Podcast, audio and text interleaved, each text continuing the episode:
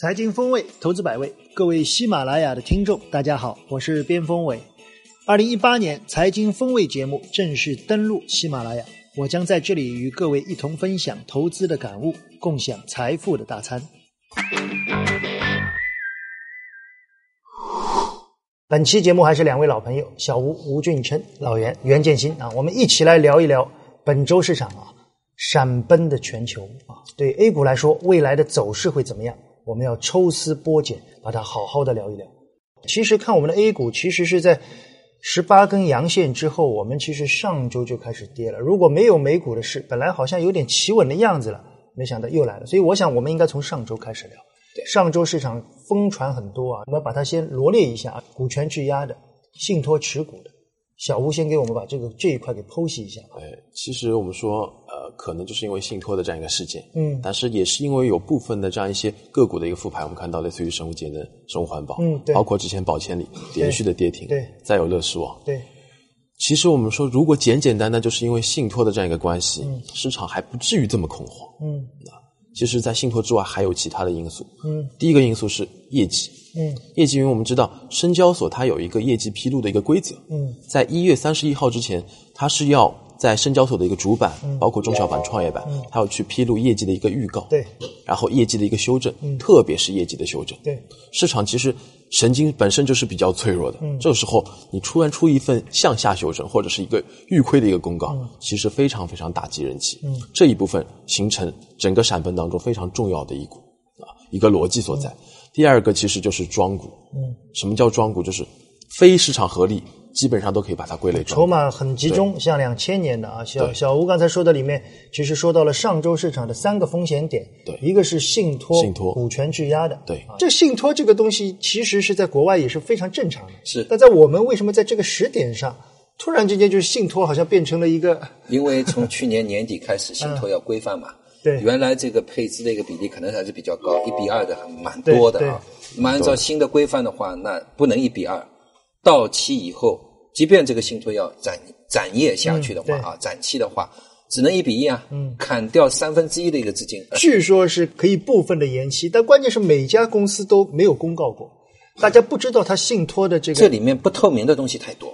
对股权股权质押的成本你不知道，对股权质押的成本你不知道，平仓线你不知道，对，你只知道它平呃这个这个质押了多少，对，那么这个实际上对市场来说是一个地雷，对，当他有一个爆的时候，那我其他的也有股权质押的，那那些股东心里怎么想？对，投资要确定性嘛，君子不立危墙之下啊，所以我觉得在我里我们这里也可以呼吁啊，包括从监管层到许多上市公司，其实你如果有股权质押。我觉得你应该公告的更透明，你这个股权质押是干什么的，对吧？对。然后这个股权质押的成本线是多少，平仓线是多少？我觉得这个都应该公开，因为上市公司嘛，否则大家反而瞎猜，反而对你的股价其实是很不稳定的。我觉得这个确实是。确实，股权质押这边啊，要多说两句。其实我们说简单的，如果就是纯二级市场的这样一个杠杆，问题还不大。但是股权质押很多是涉及到大股东，对，所以。这后面如果再有一个信息不透明的话，很可能会造成市场的恐慌。对，就是我们看到每天当出现了跌停跌停潮之后，每天都是有大量的个股出这样一个临时停牌公告。对，然后停牌之后，我们还发现第二天跌停并没有减少。嗯，所以这时候会加剧整个市场对于流动性、对于上市公司本身质地的这样一个考验。对你一个一个停牌了，大家引发的恐慌其实是在蔓延。蔓延有些是。这个中午的时候，临时出一个公告，说原来有一个信托的这个东西啊，然后说做不下去了啊，直接就告诉你不展期的。对，我记得就是从这个公告开始，本身上午还好好的，下午跌停数量反而是增加了非常非常多。这是股权质押和信托啊。另一个刚才小吴提到的，就是大量的业绩预亏的，从宝千里到乐视网，对，到獐子岛。网上疯传的 各种各样的这个什么扇贝走了又来了，来了又走了，饿死了最后，对，饿死了。说这个，反正我觉得关键给我的感觉啊，这一两周的时间，从美股事件之前啊，我们有很多机构投资者对上市公司，特别是许多民营企业，都开始用脚投票，其实反映的就是不信任。你的报表好的坏的我都已经看不明白了。是的，所以这就是我觉得市场有一个信任危机。有些公司其实看它业绩还可以，下调的幅度并不是很大，但反而是我们看到机构就是直接摁跌停，啊，对，是机构来摁跌停的方式，这在过去其实很难想。所以从这个角度来看，我觉得这个不信任的问题对上市公司，特别是民营企业来说，为什么今年一开始大家都要去找大票？其实大票一方面是经济复苏，一方面好像是给我的感觉是机构觉得确定性高啊。我做水泥的，我只要看着水泥价格；嗯，对。我做煤炭的，我看着煤炭价格；我做石油石化的，我看着石油价格，对吧？你这个石油涨了，你总不会假的；你煤炭涨了不会假。所以我们想得出一个结论啊，就是上周我们的 A 股其实是。领先于美股海外市场先跌的，我们跌的原因，刚才我们说的那些应该是属于内忧，对，内忧。无论是股权质押的问题，还是刚才我们说的业绩的问题，都是内忧。那本周我想所有人都要聊的是外患啊，外患。三四五零附近，本来我是觉得差不多了，对，差不多了。因为蓝筹股到了这个位置，好像估值也还不错。本周初，美国来势了，莫名其妙，大概是六年的最大跌幅，一千五百点。到底为什么啊？我想我们给一些观点。实际上，美国下跌呢，其实从它的一个某种角度来说呢，一方面是对三月份嗯又要加息有这么一个预期。这个其实也很早就有预期。呃，主要是因为一月份的这个就业数据非常良好，那么觉得这个加息铁板钉钉了。对，而且正好又换了一个美联储主席。哎，对，因为有这个担忧，所以初期出现下跌，我觉得是可以理解。嗯，但是那一天。大幅度暴跌的这一天，嗯，我特地把这个走势图当时是调出来看了一下，嗯，其中有一段下跌呢是下跌非常迅速的，这一波下跌，事后来看，包括其他国外的一些分析文章也认为，在这个过程当中有量化，有量化，嗯，量化的算法都是差不多，嗯。对，这个时候呢，就反手一下子打下去的是，那是非常的一个。美国的衍生品和量化的体量是非常非常大的，对，所以一旦出现这个问题，我觉得是在所难免啊。所以我们大概得出第一个结论：美国这一次应该是在利率上升期里面有这样的一个恐慌导致的量化结构，所以它应该还是在金融端的吧。对吧？我们我们说，很多人说今年这个时间不好，一八年啊，对，一八年联想到零八年，联想到九八年，对，十年一个循环。那么这在心理上有个强化的一个问题。对，其实美国我看从去年前年很多大师都已经说了，美国的估值创历史新高。我看到索罗斯、巴菲特大量的什么末日轮的这个博士啊，都已经反复的提到，最主要的原因，我们估值给大家看这个估值图啊，美国的估值创了近七八年的最高，对，平均我看美国长期都是在。十五六倍，就是它虽然涨了九年啊，但前七年它的市盈率其实一直在十五倍。什么意思？就是它边涨，它的业绩也在涨。对。但到去年下半年开始，它涨的速度比业绩增速要快了。所以这个其实大家当时是很火。所以大家看这个估值图，最后一波啊，从去年四季度开始迅速拉高，那就说明它的业绩没涨，股价大幅度上涨。对，所以而且在股价大幅度上涨背后还有一个因素。嗯，我们看到虽然美国整个指数是不断的创新高，但是创新高的一个背后是它波动率不断的创新低。波动率创新低，通常意味着市场会选择一次方向，啊，会选择一次方向，会有一个波动率放大的过程。嗯，所以其实我们说美美股整个美股在二零一七年波动率这么低的情况之下，其实对于整个二零一八年全球的市场都有都。怎么说有一个隐患？嗯，我想对美股这一块啊，我们这边毕竟还是隔岸观火。但是现在火烧到我们这边，我想说，那对 A 股的影响，老袁觉得呢？我觉得主要还是心理层面。对，其实美股的一个下跌，对整个世界的一个金融市场来说，都有一个心理强化的一个作用。对，本身大家都去年都在猜啊，十年一个轮回，会不会跌了？一看到如此大的一个下跌，嗯，海外的其他的各大金融市场。都是风声鹤唳，都出现了一个下跌，所以我觉得可能对我们 A 股来说，只是心理层面的，没有直接的这个因素。从目前来看，美股的这个下跌是在金融端的，还是在实体端？在前天啊，跟一些大佬做了一些交流，大概得出几个观点。我想在这里我们跟大家做一个交流啊，不作为结论。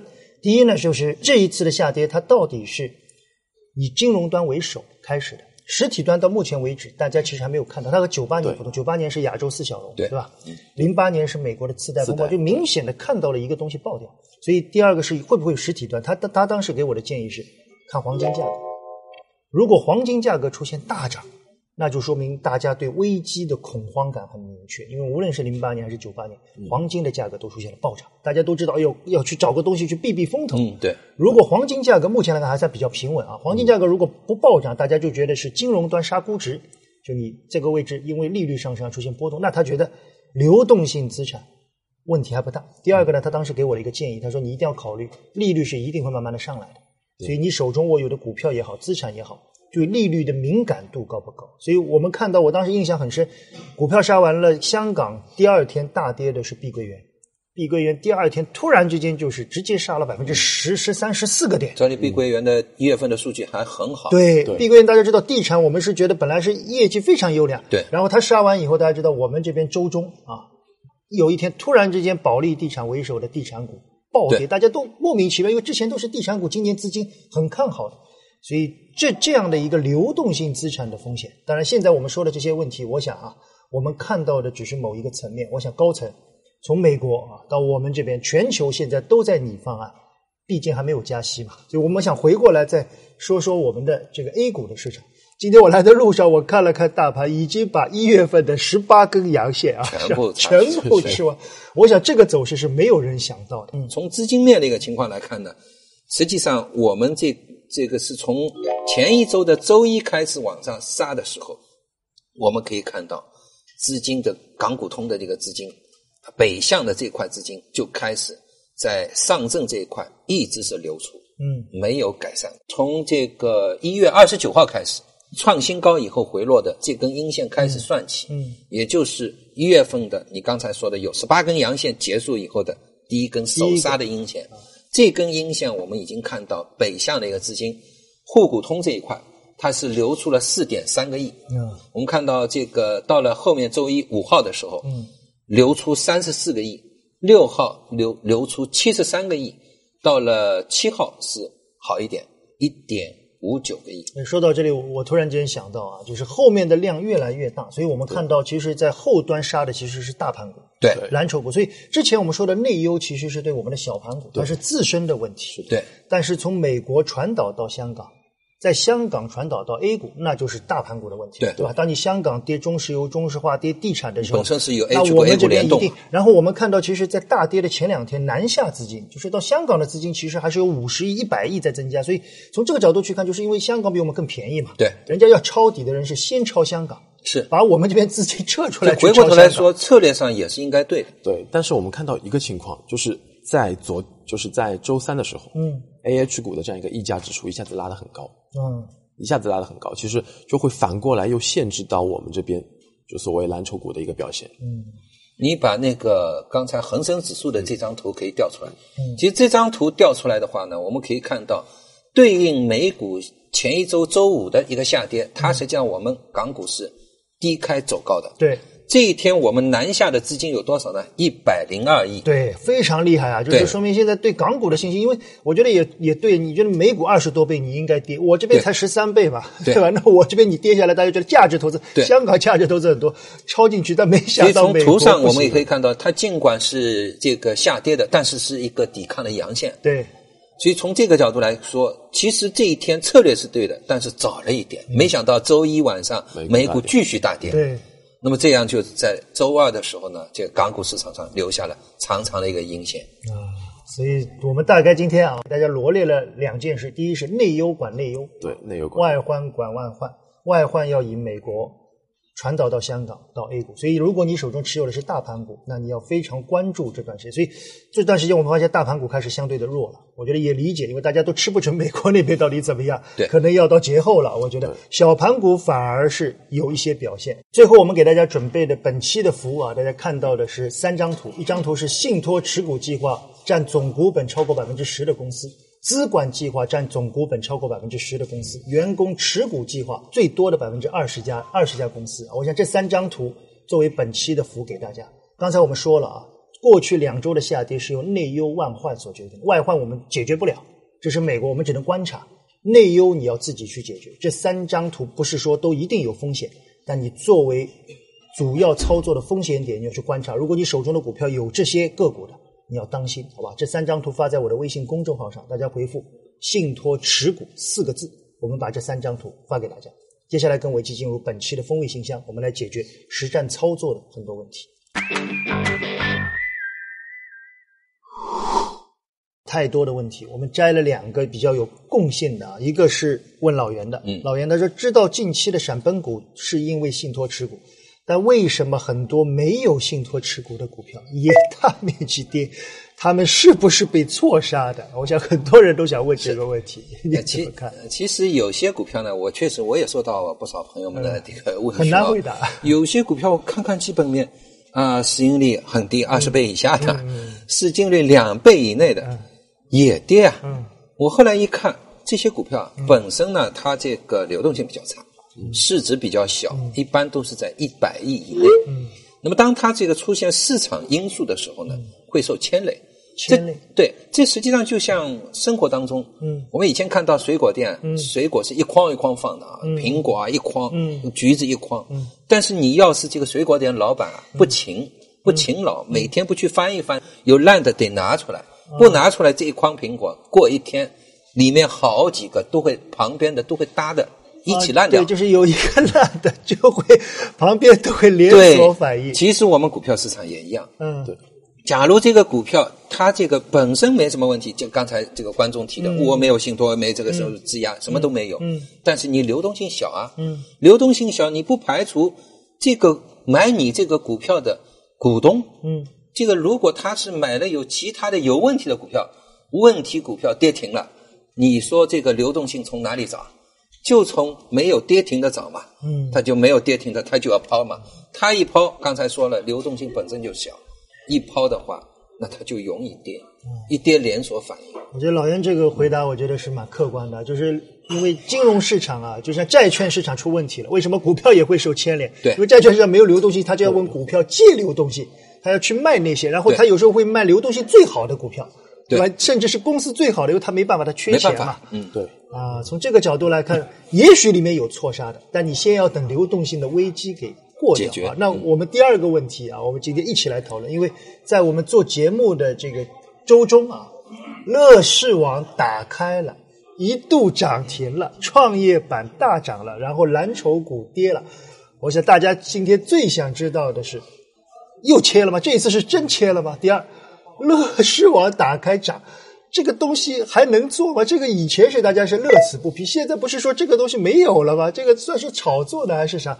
我想今天这个问题是比较困难，我们三个一起聊一下。我我是看到盘中这种打开，我是有点懵啊。我觉得乐视网打开，我觉得没问题，但又出现这种从跌停到涨停的走势，已经好久没见到了。对，小胡对创业板比较熟，你怎么看？这么来说呢？要说到后面会怎么走，先来看一下之前流动性它是怎么走的。嗯，之前流动性的一个推演。嗯，其实我们说过，最先是内忧。嗯，内忧就是一些小票。对。然后出现大量的这样一个闪崩，那怎么办？嗯，实实筹人的心态肯定会很不稳定。嗯，这时候我会选择第一件时间卖出。对。然后卖出之后。嗯。我会选择那些有确定性的标的，嗯，去买大票。对，无论是业绩还是估值，那就是那些大票。没想到外患来了。对，所以全都涌向大票，所以造成大票其实本身内部的筹码就很拥挤，嗯，很拥挤，因为大家方向太过一致。对，这时候突然来了一个美股的一个大跌，嗯，所以其实我们说整个金融市场它的一个去杠杆也会进行一个传导，嗯啊，那当它流动性一部分到那边之后。其实，在大票当中，我们说两融也会下降。嗯，然后机构突然看到有承接盘了，因为之前获利又又是很丰厚，对，会出现短时间里面的集中的这样一个抛售。嗯，其实，在部分所谓一些优质品种的这样一个龙虎榜上都能看得到。包括像我看两桶油，包括像像这个地产，包括像银行，哇，都是两天的波动很大呀，比大票更厉害，创新高，然后直接杀下来十几个点，十几个点。所以我们说大票这边很拥挤。嗯。但突然反过头来看一下小票这一边，嗯，我会发现小票的那条马路上面空空荡荡的，什么意思？就是当它短期积累了巨大的跌幅，有些个股可能短期它就是百分之五六十的一个跌幅，然后你再往上打的话，筹码其实是空的，嗯，对，就是如果你要打的话，我看到大量的盘中有一些超跌品种打起来就是一基本上一两根线，嗯、一千万直接打到涨停，然后第一天就完成封板。那么第二天，如果有人来去做这样一个超跌反弹的一个接力的话，可能就会做出一段这样一个反弹的一个空间。那在这个过程里面，我们说的更更直接一点，怎么去观察这个点啊？我说的是，我们现在先确定啊，创业板这个是在很空的马路上突然之间开始有车开过了，所以它快速反弹，反弹以后它其实是。超跌性质更浓，我看这一这一周有一个股票叫智慧农业，四连板了，四连板啊，四连板后面怎么样我们还不知道啊。四连板它带动了一些股票，我看是突然之间反弹，然后乐视网打开。那么这种超跌反弹，我们在操作过程里面应该怎么样去做操作呢？呃，我觉得首先定义是超跌反弹，对，超跌反弹，而且我认为这个实际上是带有很强的自救的色彩。乐视有可能有白衣骑士啊，对，因为本身孙宏斌已经有，而且乐视这家公司现在的债务问题，它剥离以后，它剩下的东西大家有点摸不清啊。对，就是起来的时候，但很多人，而且它筹码又其实跌到上面也不能动，对对吧？从走势上来看呢，在打开涨停盘前面一天也爆过量，嗯，给了市场一个信号，预期明天要打开。游击队来了，对，游击队来了，白衣骑士可能以后会救他。嗯，对。那么从这个策略的一个角度来说。打开乐视是最能够带动人气的，嗯，是的，所以我觉得这里面似乎有推手，所以我想大家很明确了啊，做超跌反弹的人，两家公司，乐视网和智慧农业，对吧？一个是涨最多的，一个是关注度最高的，这两个股票可以作为风向标，不是让你们做这两个啊，作为风向标，你们手中持有的这两个股票不行了，可能超跌反弹也就结束了。那么超跌反弹结束了，蓝筹股的那边说不定又要企稳了，两边啊，天平的两端啊，所以。这一次，我想本周一个乱字啊，但我想在这个操作过程里面，无论是新股民还是老股民，大家都经历了一次，也学习了很多。我希望刚才我们几位嘉宾聊的这些东西啊，能对您有帮助。当然，本期我的研报点睛也正好是摘了两篇券商的报告，两篇券商都说了，二零一八年创业板见底究竟何时到来？我希望通过这个逻辑的分析，给很多想要了解创业板到底何时见底的投资者有更新的、更准确的建议啊。在春节的时候，我们不说股票，我们春节的时候会专门录制一期家庭百万理财计划。我想，除了股市，你总还要做做其他的理财吧。二零一八年刚刚开始，理财市场到底怎样？我们专门来做一期